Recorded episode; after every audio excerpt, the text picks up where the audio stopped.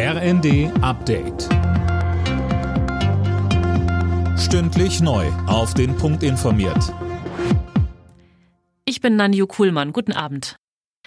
China hat auf der Münchener Sicherheitskonferenz eine Friedensinitiative im Ukraine-Krieg angekündigt. Bei dem Treffen des Who is Who der Sicherheitspolitik in der bayerischen Hauptstadt unterstrichen die westlichen Verbündeten der Ukraine, dass sie in der Unterstützung Kiews nicht nachlassen werden. SPD-Chef Lars Klingbeil sagte den Kollegen von NTV. Wenn man Putin durchkommen lässt mit seinem imperialistischen Gedankengut, dann äh, wird er vielleicht in drei oder vier oder fünf Jahren wird er die nächsten Angriffe starten. Das haben wir 2014 schon unterschätzt, als er die Krim äh, völkerrechtswidrig eingenommen hat. Und insofern geht es jetzt darum, Putin hier auch ein klares Stoppschild zu setzen. Und das geht gerade nur mit Waffen. Zwölf Tage nach dem verheerenden Erdbeben in der Türkei und Syrien sind in der türkischen Provinz Hatay drei weitere Überlebende aus den Trümmern gerettet worden.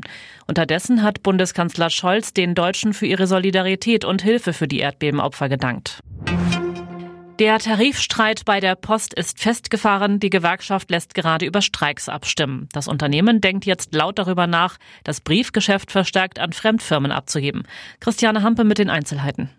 Wenn Verdi maximale Lohnsteigerungen durchsetzen will, müssen wir unser Betriebsmodell überdenken. Das sagt der Personalvorstand der Post Thomas Ogilvy den Funke Zeitungen.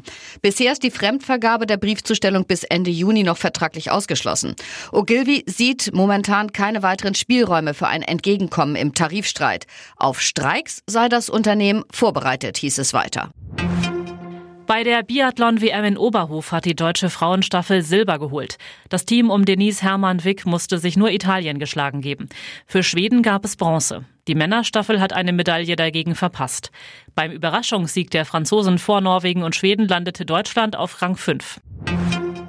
Im Meisterschaftsrennen in der Fußball-Bundesliga hat der FC Bayern erneut gepatzt.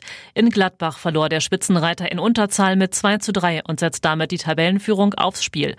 Die weiteren Ergebnisse. Frankfurt Bremen 2 zu 0, Wolfsburg Leipzig 0 zu 3, Bochum Freiburg 0 zu 2 und Stuttgart Köln 3 zu 0.